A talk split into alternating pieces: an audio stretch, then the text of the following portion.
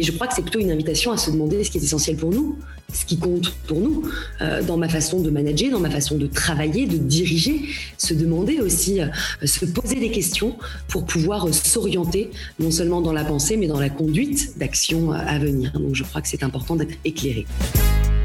Pour moi, il y a vraiment une gymnastique, une dynamique. on peut dire, j'ai pas le temps aujourd'hui. Mais en fait, plus on prend le temps, plus vous en perdez au début, plus vous en gagnez ensuite. C'est comme tout, c'est un exercice dans la vie. Bonjour, je suis Julien Régal-Dupont, fondateur de JRD Expérience, cabinet de conseil en expérience client. Expérience est une discussion sincère et authentique avec des talentueuses personnes. Je vous souhaite une excellente écoute. Alors bonjour à toutes et à tous et bienvenue sur ce nouvel épisode d'Expérience. Alors la particularité, c'est que j'arrive au Club des 7 avec une docteure en philosophie, mais surtout que c'est le premier anniversaire de ce podcast. Donc, un grand merci à toutes les auditrices, à tous les auditeurs qui m'encouragent régulièrement. Ce podcast, c'est une étoile parmi tant d'autres. Pourquoi? Parce que dans le logo, c'est la constellation. Et aujourd'hui, j'ai le plaisir, et je veux dire l'immense honneur de fêter mon premier anniversaire commun avec Laura Longe. Hello Laura, comment vas-tu? Bah, Très bien, merci beaucoup pour euh, l'invitation. Euh, honoré d'être là pour, pour cet anniversaire, ce premier qui plus est. Exactement, et il y en aura plein d'autres, je, vous l'assure. Il y a une, question que je pose, alors tu es la 40e personne, ça commence à, ça commence à grandir, donc c'est vraiment génial. 41e personne, excuse-moi. Mhm. Donc, qu'est-ce que tu évoques le mot expérience? Le mot expérience, bah, ça me renvoie assez spontanément, je dirais, à l'existence et à la vision assez dynamique que je m'en fais. Euh, où finalement la vie active est semée euh, d'embûches, certes, mais surtout d'expériences, d'ajustements, d'adaptation, où euh, l'homme, avec un grand H bien sûr, est davantage acteur que spectateur de sa vie. Du coup, l'expérience, ça renvoie à la conception assez existentialiste que je me fais finalement du monde, de la philosophie, en concevant l'homme comme quelque chose qui est à faire, et on va voir que c'est assez important dans les affaires. En tout cas, c'est une conception dynamique et, j'aime cette idée euh, vivante et donc l'expérience en fait, de fait partie. Et euh, pour les personnes qui ne connaissent pas, qui ne t'ont pas vu, parce que moi je t'avais découvert il y a longtemps dans les médias sur une chaîne, je crois que c'était Canal Plus, si je ne dis pas de bêtises, donc ça remonte, ça remonte à, quelques temps. Donc tu parlais d'affaires, mais j'ai envie euh, que mes auditrices et mes auditeurs connaissent elle, elle, Laura Lange, qui es-tu? Qui je suis? Eh bien, je suis alors philosophe, mais bon, quand on est existentialiste, on n'aime pas trop tout ce qui commence par je suis. On fait plutôt en sorte de faire de la philosophie. On préfère dire ça, ou j'entreprends la vie avec philosophie, je prends la vie avec philosophie, j'essaye du moins, et c'est pas facile en ces temps mouvementés. Mais voilà, je suis philosophe, hein, tel qu'on peut le dire, et je suis convaincue que la philosophie s'obtient moins avec un diplôme qu'elle ne se cultive au long cours de la vie. Donc voilà, j'ai fait un, doctorat de philosophie pratique, et aujourd'hui, eh bien, je tente de philosopher sur des sujets qui me passionnent, d'actualité.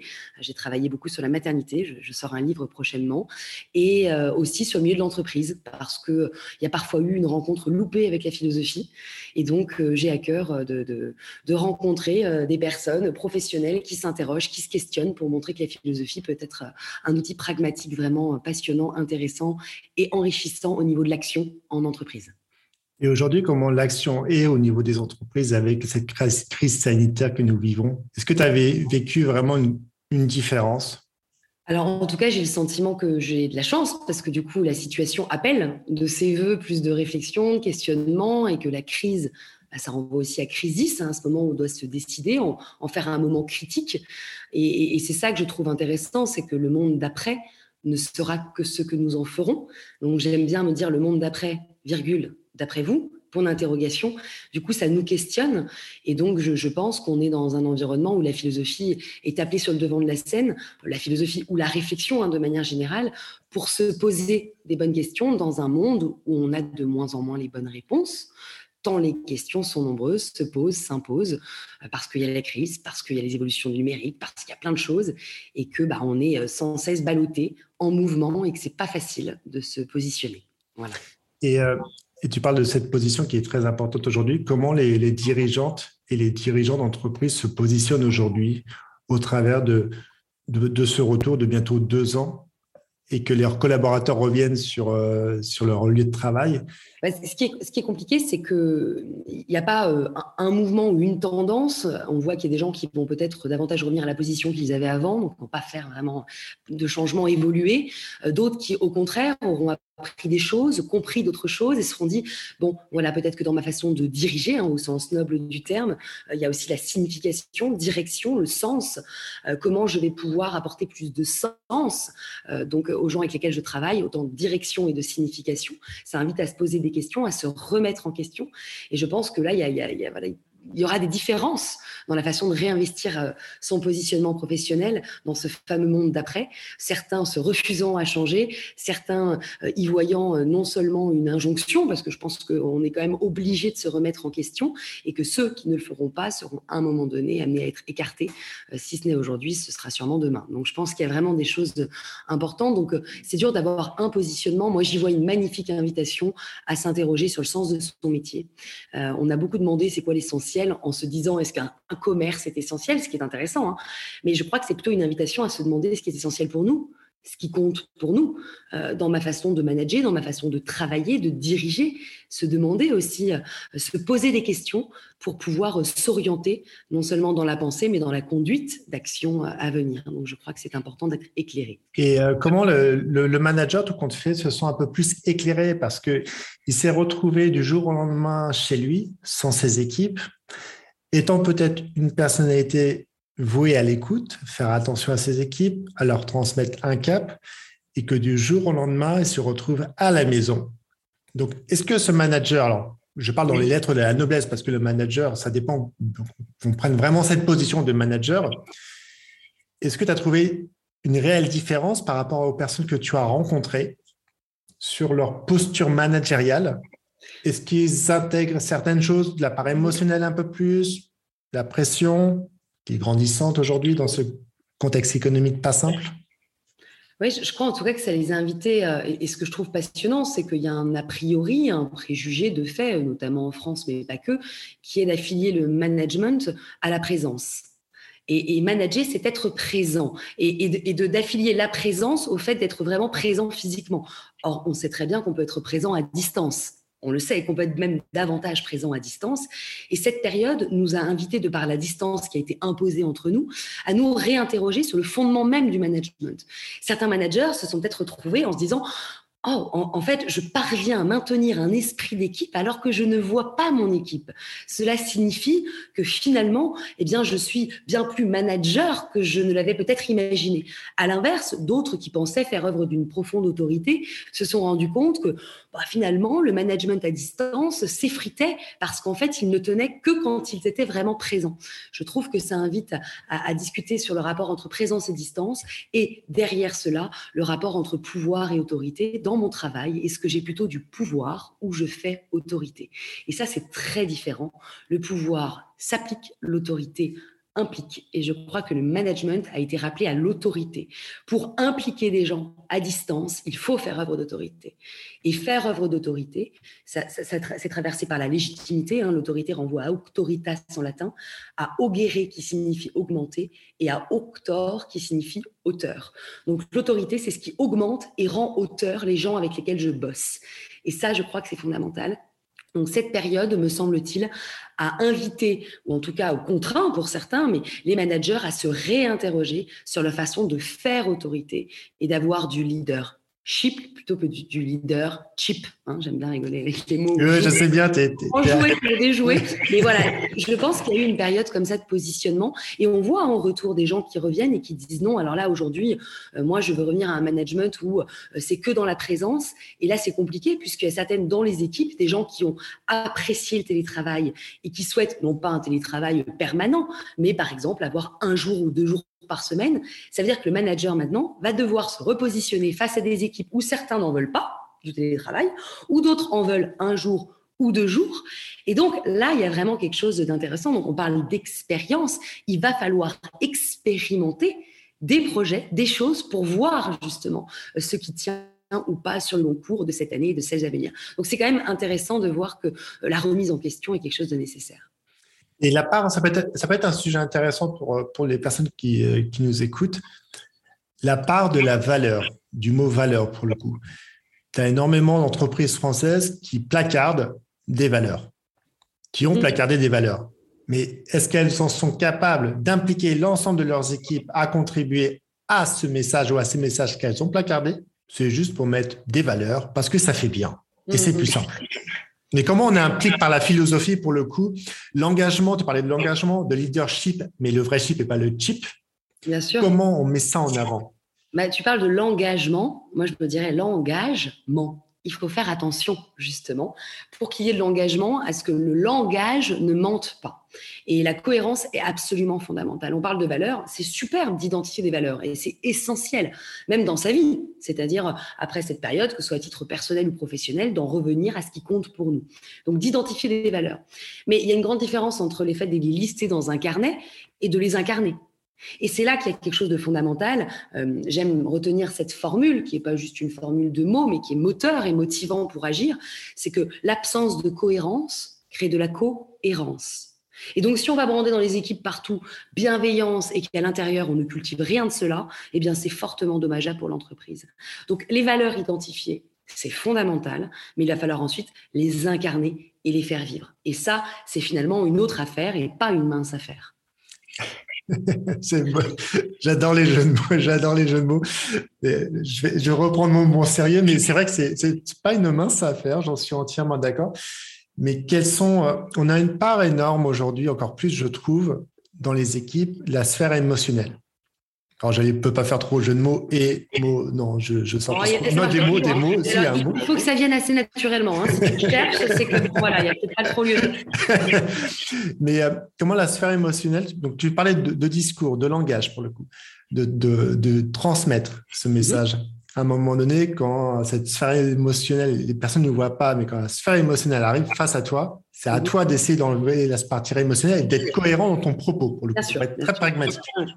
Mais quand tu es confronté au quotidien avec des personnes qui vont être ces fameux détracteurs d'entreprise, donc je les appelle ces non-ambassadeurs. Mm-hmm. C'est un terme assez, assez fort dans l'entreprise. Comment on arrive tout compte fait avec cette posture managériale à être le maximum possible cohérent dans l'ensemble, quasiment dans l'ensemble de ses propos? Si tu parles d'un sujet branding, tu disais la bienveillance, mais c'est très fort, c'est pas de la malveillance. Mm-hmm. Comment on arrive à jongler entre moi et ce que j'essaie d'incarner et ce que j'essaie de, de, retranscrire des personnes que j'ai face à moi en leur disant nous allons incarner ça plutôt un nous que moi, manager, tu vas faire ça, ou je vais t'arrondir un petit peu le tableau en faisant brosser le tableau, je vais peindre une histoire avec toi, je vais t'accompagner, je vais être plus dans les sentiments, pas dans l'affect, mm-hmm. dans l'accompagnement. Comment on arrive vraiment à être il n'y a pas de, de, de, recette magique, hein, sinon tout le monde l'aurait pris. Non, il n'y a, clairement pas de recette. il n'y a pas de recette tout court, hein, parce que les recettes, pour le coup, euh, parfois, ça vous empêche de vous impliquer. Il y a juste à appliquer une recette. Et là, c'est plutôt à l'inverse. Euh, pour impliquer les gens et donc les rendre auteurs, euh, donc c'est ce que tu sous-entendais. Hein, tu as dit écrire une histoire, ou je ne sais pas comment tu l'as formulé. Je, crois que c'est important, c'est qu'il y ait en tout cas une définition commune qui soit apportée. Et ça, c'est important. C'est-à-dire qu'on a d'essentiel, ça peut être aussi se mettre autour d'une table et se dire qu'est-ce qui est essentiel à l'échelle de notre structure? Qu'est-ce qui est essentiel pour nous? On travaille par exemple dans le soin, on travaille par exemple dans cette entreprise qui a pour but de servir l'intérêt de l'humain plutôt que d'asservir euh, certains humains, etc. Bref, d'en revenir à ce qui est essentiel pour nous, euh, à ce qui compte pour nous. Et ça, je crois que c'est important de ne pas oublier l'importance des mots, rendre les mots vivants pour les rendre motivants. C'est-à-dire qu'on peut dire, bon, bah, c'est bien, tout le monde doit être optimiste, on doit en revenir à ce qui est essentiel, et si vous n'avez pas défini ce qui est essentiel, ça va être très compliqué. Donc je pense que c'est important de faire le pari de l'intelligence et de la compréhension, je pense que les gens sont en mesure de, comprendre qu'on ne peut pas tout avoir. Euh, je crois d'ailleurs que c'est parfois prendre les gens un petit peu pour des euh, cons, entre guillemets, que de considérer qu'ils cherchent à avoir la vie en rose au travail, euh, qu'ils veulent juste être happy, heureux, que tout se passe bien. Non, je crois qu'on a compris que ce n'était pas le cas dans la vie aussi. Et, j'aime à dire que les hommes et les femmes, je pense, veulent davantage voir la vie en rôle, c'est-à-dire savoir à quoi ils servent.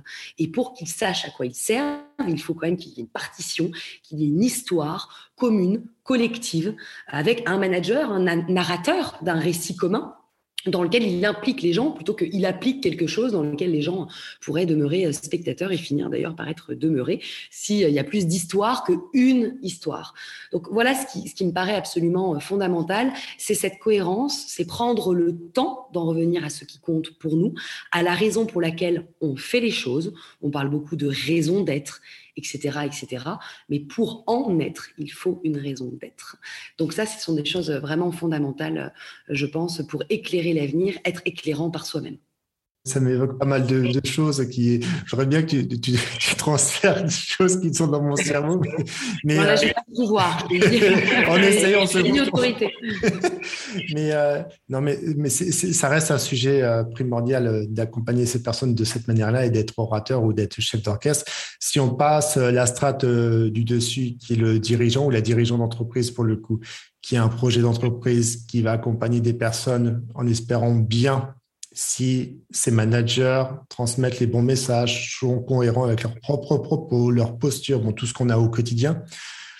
Est-ce qu'il y a, un sujet important aujourd'hui avec ces directeurs, ces directrices, ces personnes qui créent de la valeur pour le coup de la richesse, la philosophie Ils apprennent comme elle devrait être prise avec toute l'histoire qu'il y a autour de ça. Tu parlais de communication, de langage, je reviens là-dessus. Mais comment ils arrivent à s'approprier la chose aujourd'hui? Déjà, il y, a, philosophie, philosophie et philosophie et philosophie, je pourrais dire. Il y a quelque chose d'assez réel. Il y a l'histoire de la philosophie, euh, il y a le fait de philosopher, c'est-à-dire de s'interroger sur le monde, de le mettre en question, ce qui nécessite effectivement de se remettre en question. On a parfois, euh, finalement, on renvoie l'idée que quand vous mettez en question, vous êtes en mode pause, ce qui ne fait pas forcément rêver dans la vie active, hein, où il faut forcément s'activer. Euh, mais, mais, là, on parle plutôt d'un doute méthodique, comme en parlait Descartes, évidemment, brillamment, c'est-à-dire au service de l'action, c'est je, je marque un temps de pause pour servir à l'action, c'est de la réflexion pour agir. Et donc, la philosophie, en ce sens large, c'est euh, réfléchir, s'interroger, mettre en question pour pouvoir élargir son horizon de pensée, son champ de vision, son champ d'action. Donc, c'est un préalable fondamental à l'action. Et d'ailleurs, la philosophie n'est pas décorrélée de l'action. Euh, philosopher se fait au service de l'action. Donc ça, c'est quelque chose que je trouve intéressant parce que dans l'imaginaire ou dans les préjugés, et parce que parfois, tel que ça a pu être enseigné, hein, on est renvoyé à l'idée que c'est complètement à côté. Euh, j'aime cette image de se dire que c'est euh, prendre de haut, alors que la philosophie, c'est prendre de la hauteur. Et on en garde l'idée qu'on prend de haut parce qu'on est resté parfois un peu perché sur des problématiques peut-être hors sol, hors réalité. Et philosopher, j'aime prendre l'image du poisson volant. Euh, et de, vraiment la figurer, c'est d'imaginer faire un saut hors de son environnement, hors de son bocal, non pas pour rester euh, perché ou en hauteur, mais pour retourner avec toute la dynamique que contient cette image, hein, retourner dans son environnement plus averti, plus éclairé, plus autonome. Donc l'image du poisson volant, euh, elle me renvoie à l'image de prendre la vie avec philosophie. Quand je regarde un poisson volant qui s'extrait de son environnement, je ne peux qu'imaginer qu'il retourne à l'intérieur de celui-ci. en plus, il a deux ailes, alors voilà, du ça me porte avec ces ailes-là, mais l'idée de se dire que c'est prendre de la hauteur, non pas pour le plaisir, parce que en plus ça apporte comme du plaisir, mais prendre de la hauteur pour se rendre davantage hauteur. Et là, dans la vie professionnelle, on rejoint l'idée d'autorité, on rejoint l'idée d'acteur, d'expérience, d'expérimenter.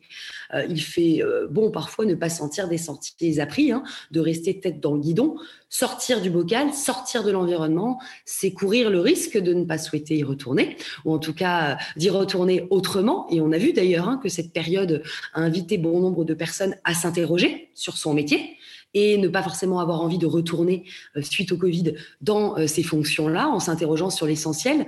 Finalement, cette période nous a quand même un petit peu contraint ou invité à observer notre bocal et donc à faire ce travail un peu de poisson volant en observant son environnement familial, conjugal, professionnel. Et, la question, c'est euh, ne pas être forcé ou attendre une situation qui nous contraint à penser, pour penser d'ailleurs, P-A-N-S-E-R, mais euh, finalement faire cet exercice au long cours de sa vie. Et pour moi, il y a vraiment une gymnastique, une dynamique. on peut dire, mais j'ai pas le temps, moi, aujourd'hui. Mais en fait, plus on prend le temps, plus vous en perdez au début, plus vous en gagnez ensuite. C'est comme tout, c'est un exercice dans la vie. Et ça, je trouve que c'est fondamental. Oui, j'écoute attentivement euh, ce que, tu, racontes pour le coup, ce que tu narres. C'est super important parce que, et là, et je, rebondis sur la partie euh, émotionnelle pour le coup, la sphère émotionnelle. C'est pas une tendance aujourd'hui, on parle beaucoup des neurosciences pour le coup. Mm-hmm. Donc l'usage du fameux euh, cerveau euh, reptilien, prise de décision. Quand je te parle, tu as, tu as ton propre schéma de réflexion. Donc tu parlais de gymnastique, d'entraînement, d'essayer de penser différemment avec ce fameux pansement pour le coup, qu'à un moment donné s'était frité et qui a sorti peut-être pas la bonne façon de communiquer. Comment aujourd'hui, que ce soit au niveau managérial ou même au niveau de la direction, comment ces personnes se sentent psychologiquement parlant. Parce que il y a eu quand même, et euh, les études le prouvent, des soucis sur revenir au travail, remotiver les troupes, relancer la quête de sens et surtout bien finir l'année. Parce que certaines entreprises vont être amenées à mettre malheureusement la clé sous la porte et donc des familles et j'en passe. Comment on arrive à, à on parlait d'optimisme, mais comment on arrive à relancer la chose aujourd'hui, à ton avis? C'est là que c'est compliqué parce qu'il y, a des inégalités aussi d'expérience pour le coup.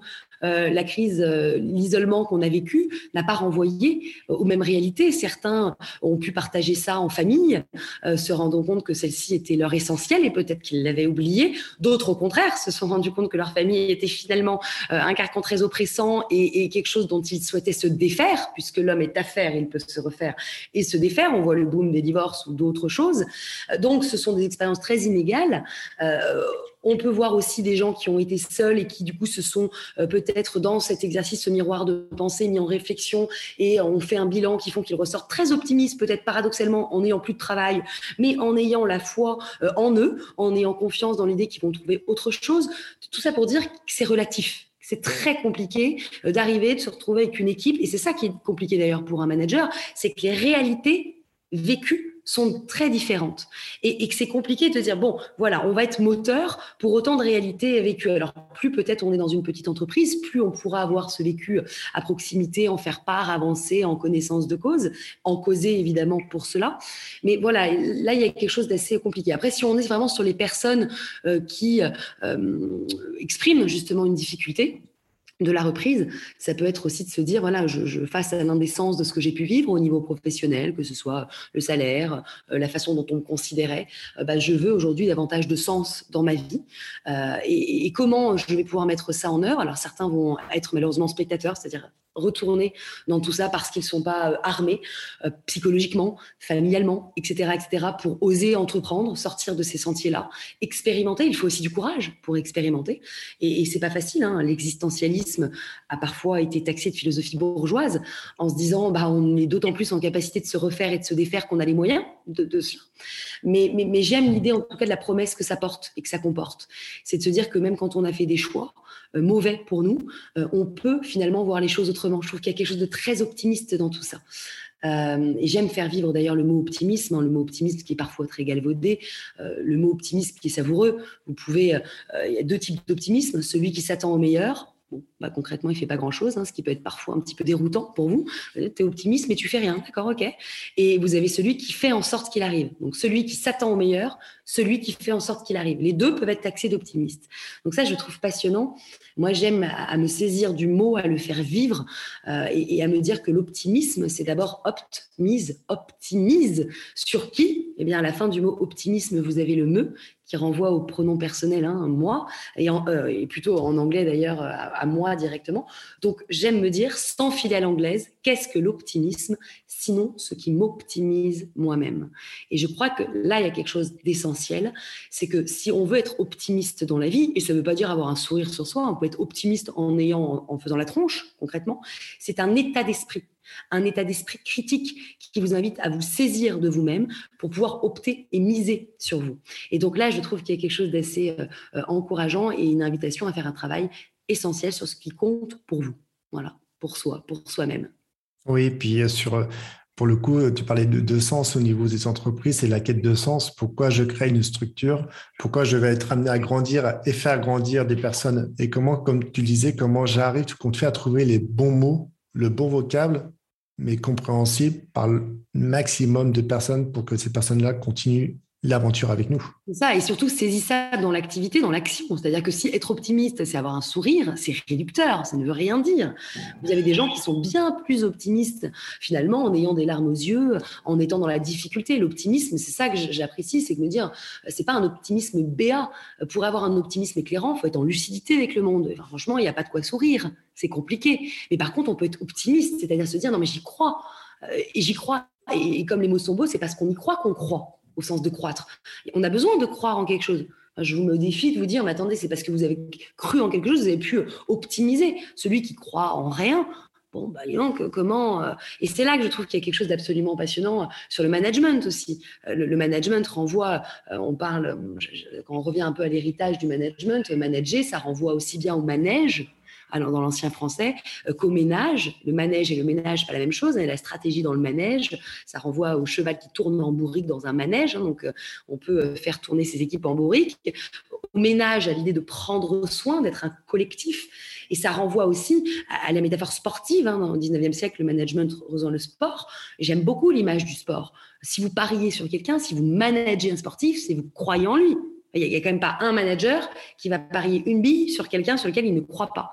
Et j'aime dans l'idée du management pour que ça fonctionne de se dire que les équipes, les membres d'équipe avec lesquels on travaille, eh bien, ça doit être des gens sur lesquels on parie, avec lesquels on croit, auxquels on croit plutôt. Parce que sinon, bah, c'est compliqué. Donc, l'image du sport est assez parlante. Un manager sportif, logiquement, il croit en son équipe. Sinon, il n'est pas manager de cette équipe.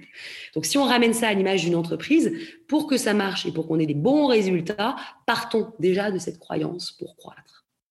Oui, j'aime beaucoup le, parallèle avec euh, la sportive ou le sportif de haut niveau qui arrive dans une entreprise et qui va, qui va avoir une vision différente, peut-être d'atteindre des objectifs plus rapides, d'une remise en question plus rapide, parce que quand cette personne-là a été euh, mis à, déjà est partie très tôt chez lui, sportivement a été détecté un fort potentiel dans tel ou tel sport et euh, gagne des titres pour le coup, c'est pas donné à tout le monde. Et arrive face à ce manager et, ce manager peut être en conflit. Je pense qu'il y a un souci. Il y a le con.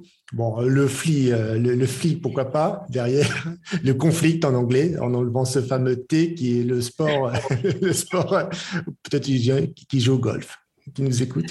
Mais c'est ça, c'est, et c'est tout compte fait, comme tu disais, c'est d'enlever cette barrière, tout compte fait, donc la barrière de langage. Le, sportif, c'est vrai que ça marche très bien dans le management aujourd'hui. Il y a beaucoup de sportifs qui viennent faire des conférences pour donner des clés, des billes, des, des, une expérience, justement, en témoigner. Euh, mais en tout cas, j'aime à retenir cette idée que, effectivement, c'est sport. on dit souvent cette formule, mais, mais la philosophie, c'est aussi cet état d'esprit. Euh, l'état d'esprit sportif est hyper honorable à plein d'endroits. Il n'y a pas un sportif qui se remet pas en question. si vous demandez à un sportif qu'il est que dans l'action, ça marche pas comme ça. Non, évidemment que d'une, d'une, ça passe par les questions. Et je regardais une émission euh, sur Arte sur la force aussi des mots qui peuvent être moteurs, c'est-à-dire que le fait d'aller dire euh, juste avant, euh, eh bien finalement un enjeu important, un départ, lancer un mot à l'envolée va venir réactiver dans votre cerveau l'envie d'y arriver, l'envie finalement de, de, de, se jeter à l'eau. En l'occurrence, je pense à Manoudou. voilà, mais Florent Manoudou. Il y a pas mal de choses. Je vous invite à regarder le reportage d'Arte sur la préparation mentale des sportifs. Mais il y a quelque chose que je trouve très intéressant, donc les mots comme moteur et on voit que ça marche très très bien. Oui, les mots, et aussi ça peut se jouer sur du langage, euh, le visuel, hein, le langage visuel. Ah oui, tout à fait. On le voit très bien au tennis, de, croiser juste le regard de, son coach ou de sa coach qui va te booster. Une personne qui, qui, est très connue, qui avait coaché euh, Serena Williams, et puis d'autres, tu parlais de bah, moi la sphère sportive j'ai de la chance dans, ce podcast d'avoir d'avoir des sportifs de haut niveau dont un, ancien champion olympique. Tu parlais de Manodou bah, il le connaissait c'était Alain Bernard. D'accord. Ah ils étaient tous les deux dans, la même équipe à l'époque l'équipe de France. Mais c'est intéressant aussi je pense que oui il y a le langage comme tu le disais et, les, images, et les images. Et les images et puis et puis la posture la posture et qu'est-ce que je vais faire quand je vais être en contact avec ta personne? Qu'est-ce que mm. je vais pouvoir lui transmettre? Ça, ça dérive sur des sujets de leadership, de façon d'être, mais à un moment donné, la philosophie, je pense, puis ça fait tellement des, milliers d'années que ça existe, qu'à un moment donné, il faut savoir philosopher, trouver le bon message, la bonne façon de le dire, mais en prenant vraiment le recul nécessaire, comme tu parlais de ce poisson qui met ce pansement, qui revient, qui ressort dans son eau. Mais dans son eau, il n'y a pas que des requins aussi. Hein. Il y a aussi des poissons qui veulent grandir et veulent apprendre. heureusement. Sinon, effectivement, là, vous avez une vision plutôt pessimiste du bocal, ou certains diraient lucide, mais ce serait à débattre. Mais oui, oui, effectivement, je, te, rejoins en tout cas sur cette idée dynamique. Euh, et voilà, en tout cas, je pense que la métaphore avec le sport est, assez intéressante au sortir de, cette période. Oui. Et euh, l'échange, l'échange est passionnant. Je pense que dans, ce livre que tu pourras, que tu as bientôt, euh, bientôt, euh, tu as fini de l'écrire ou il va sortir Ça y est, donc. Fini de l'écrire et il sortira normalement en mars-avril. Ah, c'est une excellente nouvelle. Alors pour arriver, c'est super intéressant ces, ces échanges en, termes de philosophie, de, de l'art de manier le langage. Pour le coup, c'est passionnant si on avait à, refaire un petit, euh, une petite transcription euh, de notre échange euh, tous les deux, et surtout de se dire comment je peux actionner de manière différente les choses au sein de mon entreprise, et en se disant, en écoutant cette discussion avec Laura et le MI, comment on pourrait améliorer la chose. si je faisais un petit peu un résumé, de l'échange qu'on vient d'avoir, bah, peut-être effectivement se dire que c'est une, période qui a été euh, houleuse, qui euh, a posé et imposé des questions dont on n'avait pas forcément pris la mesure et dont on n'avait pas le temps de voir ou de mesurer l'importance. Euh, je pense notamment au télétravail, c'est sûr que c'est mieux accélérer beaucoup de choses. Sans ça, ce sont des questions qui auraient mis beaucoup plus de temps peut-être à trouver des réponses ou, des actions en entreprise. Je, pense que voilà, je vois en cette crise l'opportunité d'offrir peut-être d'autres conditions de travail ou de se rappeler à l'ordre des raisons pour lesquelles on travaille et finalement de se, de se repositionner euh, en étant plus en, harmonie avec soi-même. C'est très à la mode aujourd'hui d'être aligné. Je pense que ça a contraint, mais aussi invité tout un chacun à se positionner avec lui-même, mais également avec les autres, en, je l'espère, invitant à se dire que diriger, c'est aussi signifier quelque chose et, invitant à, donner du sens dans une période euh, peut-être qui a été précédée de pas mal d'indécence à tout niveau, euh, au niveau écologique, social, etc. etc. Voilà. Waouh, ça fait. Je ne sais pas si c'était résumé totalement. mais c'était super. Quel pourrait être euh, ton mot, ton mot, ta phrase le mot de la fin Le mot de la fin ou pas qu'un simple mot Parce qu'avec toi, ça pourrait être des phrases. J'en ai, Qu'est-ce que tu as envie de dire? J'ai tellement de formules qui, me portent. Euh, tu parlais de la force du langage, de la force de l'image. Moi, je suis complètement euh, euh, passionnée de Jean de La Fontaine que j'aime à relire et à voir comme des textes prétextes à se repenser, qui, justement, pour qu'on s'en souvienne bien, travailler l'image et le langage. Et je crois que voilà, ça, c'est quelque chose qui me rappelle vraiment à cet exercice. Et quand on voit combien il a traversé bah, les siècles, on se dit que waouh, il avait sûrement compris beaucoup de choses. Donc, euh, donc voilà, écoute, moi je ne sais pas sur quelle formule terminer, peut-être prendre de la hauteur pour se rendre davantage hauteur. Voilà, c'est quelque chose qui, qui m'invite à agir au quotidien. Voilà, donc je, vous invite et je, vous partage cette phrase que j'apprécie particulièrement. Voilà. Elle a énormément de sens.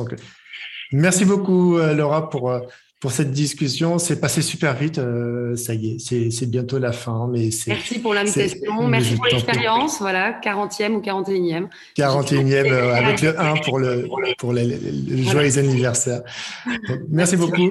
Pour retrouver Laura, je vais bien sûr vous mettre toutes les informations dans le détail du podcast. Elle est présente bien sûr sur les réseaux sociaux. Elle est présente lors de conférences. Donc si vous avez l'occasion de pouvoir la rencontrer et de dire bah, tiens Laura, j'ai écouté le podcast, bah, ça serait une grande richesse, sachant que bien sûr qu'elle est présente sur d'autres choses, l'art de parler, la manière, avec toute l'éloquence et toute la grâce et toute la splendeur de cette chère madame. Je vous souhaite une très belle fin de journée si c'est la fin de journée ou le midi, le déjeuner, tout dépend.